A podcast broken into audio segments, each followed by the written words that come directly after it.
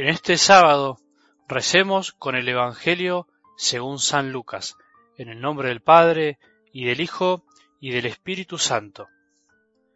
Mientras todos se admiraban por las cosas que hacía, Jesús dijo a sus discípulos, Escuchen bien esto que les digo. El Hijo del Hombre va a ser entregado en manos de los hombres. Pero ellos no entendían estas palabras, su sentido les estaba velado de manera que no podían comprenderlas, y temían interrogar a Jesús acerca de esto. Palabra del Señor.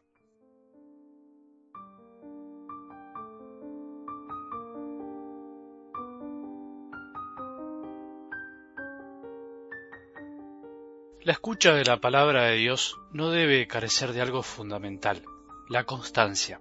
La constancia es una de las virtudes que más escasean en nuestros corazones, de aquellos que se proponen alcanzar una meta, y por supuesto de los que nos propusimos seguir a Jesús, nuestro Maestro. Son muchas las situaciones o los textos de la palabra de Dios en los que se menciona esta virtud, Recuerdo ahora cuando Jesús les dijo a sus discípulos, gracias a la constancia salvarán sus vidas. O bien cuando les explicó la parábola del sembrador y les dijo, pero no la deja echar raíces porque es inconstante, por lo negativo. No vamos a explicar estos textos, pero me gustaría que nos quedemos con esta idea de fondo en este sábado, en el que intentamos perseverar, ser constantes en la escucha diaria de la maravillosa aventura de conocer lo que Dios Padre desea de nosotros. Son muchísimos los testimonios de personas, de corazones que gracias a la constancia fueron encontrando el camino de Jesús, que van descubriendo la maravillosa propuesta del seguimiento y lo equivocado que estamos a veces cuando no sabemos interpretar sus palabras y enseñanzas. En realidad, no necesito contarte los testimonios. Incluso si te animás, puedes dejarnos en nuestra página www.algodelevangelio.org, porque es algo que podés comprobar por vos mismo, vos misma con la experiencia de tu vida. ¿Cuántas cosas alcanzaste gracias a tu constancia, gracias a no haber bajado los brazos nunca, a seguir luchando y confiando? Si logramos tantas cosas materiales o proyectos o sueños gracias a la constancia, a la tenacidad, ¿cómo bajar los brazos en la escucha de la palabra de Dios? ¿Cómo rendirse cuando vamos descubriendo que sólo Él puede darnos la alegría del corazón, el gozo eterno? Recuerdo que en una caminata que hicimos con mi comunidad una vez en la montaña, una de las mujeres que se animó a desafiar la naturaleza, bastante más grande que los jóvenes que caminaban, en un momento sintió que no podía más, que sus piernas ya no le respondían y entonces, con mucho dolor, incluso llorando, decidió quedarse. Sin embargo, seguíamos mirándola mientras subíamos con la esperanza de que se iba a levantar. Habíamos propuesto que ella se quede ahí, que nos espere para la vuelta. Seguíamos mirando y soñábamos que se iba a animar a seguir, a ser constante en sus pasos, en su decisión. Y sabes qué, fue así. De repente nos dimos vuelta en un momento y vimos que tomó su bastón para seguir. Y llegó nomás, llegó con lágrimas en los ojos, pero llena de gozo por haber podido, valga la redundancia, lograr lo que soñaba, llegar a la cumbre. Eso es lo que a veces nos pasa en la vida. Esa debe ser nuestra actitud para seguir y amar a Jesús, no bajar los brazos aunque parezca imposible, volver a levantarnos si nos caímos una vez más, volver a confiar, ser constantes.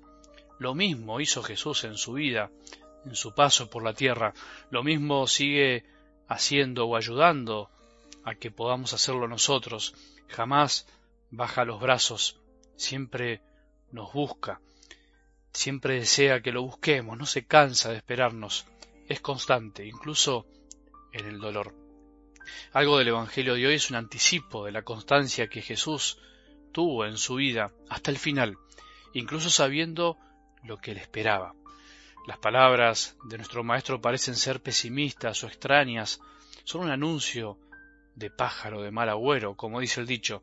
Mientras todos se admiraban por las cosas que hacía, él dijo a sus discípulos, escuchen bien esto que les digo. el Hijo del Hombre va a ser entregado en manos de los hombres. En medio de la admiración no se guardó el vaticinio de lo que vendría. Todo parecía muy lindo. Todos lo elogiaban. Los discípulos iban felices y orgullosos de ser sus amigos, seguro que con el pecho inflado. Pero él no tuvo problema en decirles la verdad. En algún momento llegaría a la cruz. ¿Por qué Jesús actuó de esa manera? Podríamos preguntarnos. ¿Por qué en medio de la euforia y la fascinación por los prodigios que hacía les dio tan mala noticia? Bueno, las respuestas podrían ser muy variadas. La más simple y concreta es por la sencilla razón que les dijo la verdad. Quería que sepan la verdad. No tenía por qué ocultarla. El espanto ante la cruz hubiese sido mucho peor de lo que fue si Jesús les hubiera ocultado lo que iba a pasar, lo que las autoridades y el mismo pueblo le iban a hacer. Lo increíble es que aun sabiendo la verdad sus amigos, en el momento del dolor, huyeron despavoridos, no pudieron soportar su miedo y se escondieron. Otra respuesta, enlazada con la primera, es que Jesús quiso prepararlos para el momento del dolor, aunque parezca que por los hechos no valió la pena, que no sirvió para nada. Sin embargo, no es así, porque el discípulo amado sí estuvo en la cruz con María y las mujeres, y a pesar de que todos escaparon, e incluso lo negaron como Pedro, esas palabras quedaron grabadas en sus corazones como espina en su conciencia, como enseñanzas para sus propias vidas, para los que vendría, la vida de la Iglesia, la tuya y la mía.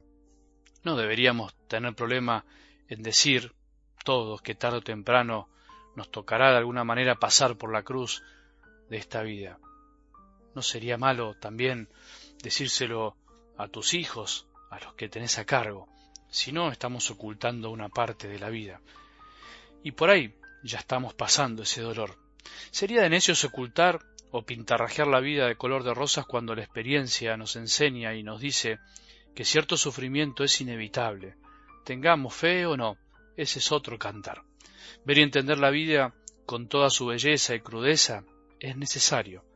Es falsa la espiritualidad cristiana de un optimismo medio ingenuo, mal entendido, de una alegría sin fin, sin cruces, sin entrega, sin sacrificios. Y esto es algo que lamentablemente muchos hoy lo proponen, creyendo que será más atractiva la decisión de seguir a Jesús. Sin embargo, es un engaño que no da frutos, que es pan para hoy y hambre para mañana. Por eso tantos abandonan la fe, porque no se les dijo todo de un principio. También es falsa la espiritualidad cristiana casi masoquista que habla exclusivamente del dolor y del sacrificio, olvidándose de la belleza de la vida y que además la cruz, para el que ama, termina siendo gozosa y llena de vida. Conclusión, como siempre, ambas dimensiones van de la mano y no se pueden separar. Lo vivió Jesús, lo anunció, lo anticipó. También cuando dijo, tendrán un gozo que nadie les podrá quitar. Y por eso quiere que nosotros también podamos comprenderlo, aunque a veces nuestro entendimiento parezca velado. Que tengamos un buen sábado y que la bendición de Dios, que es Padre misericordioso, Hijo y Espíritu Santo, descienda sobre nuestros corazones y permanezca para siempre.